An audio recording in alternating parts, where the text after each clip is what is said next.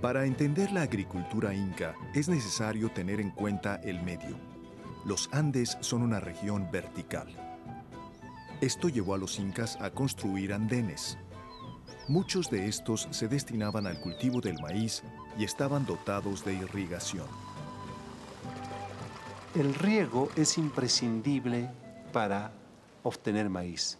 Por eso que los incas construyeron canales para regar los andenes, porque es muy raro encontrar un andén sin riego, porque el maíz es un cultivo de clima más templado y por consiguiente no puede desarrollar si no es con riego.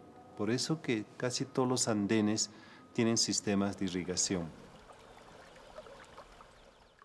En la zona del Cusco, el agua, por esa razón, tiene un valor religioso muy importante y el agua se convierte en un elemento sagrado y de ahí que haya tantos lugares dedicados al culto al agua. El agua es masculino, la tierra es femenina y esta relación implica que ambos son importantes para la agricultura. Y de esta manera es que agricultura, religión con organización social van unidos. El Estado inca puede haber desaparecido hace más de 400 años, pero la cultura inca y su filosofía permanecen en sus descendientes. Es una idea de vivir con la naturaleza. Todo tiene vida, todo tiene espíritu.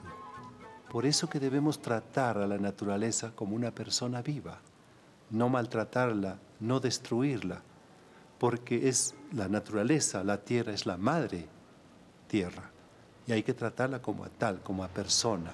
Y esta creo que es la idea que es más importante.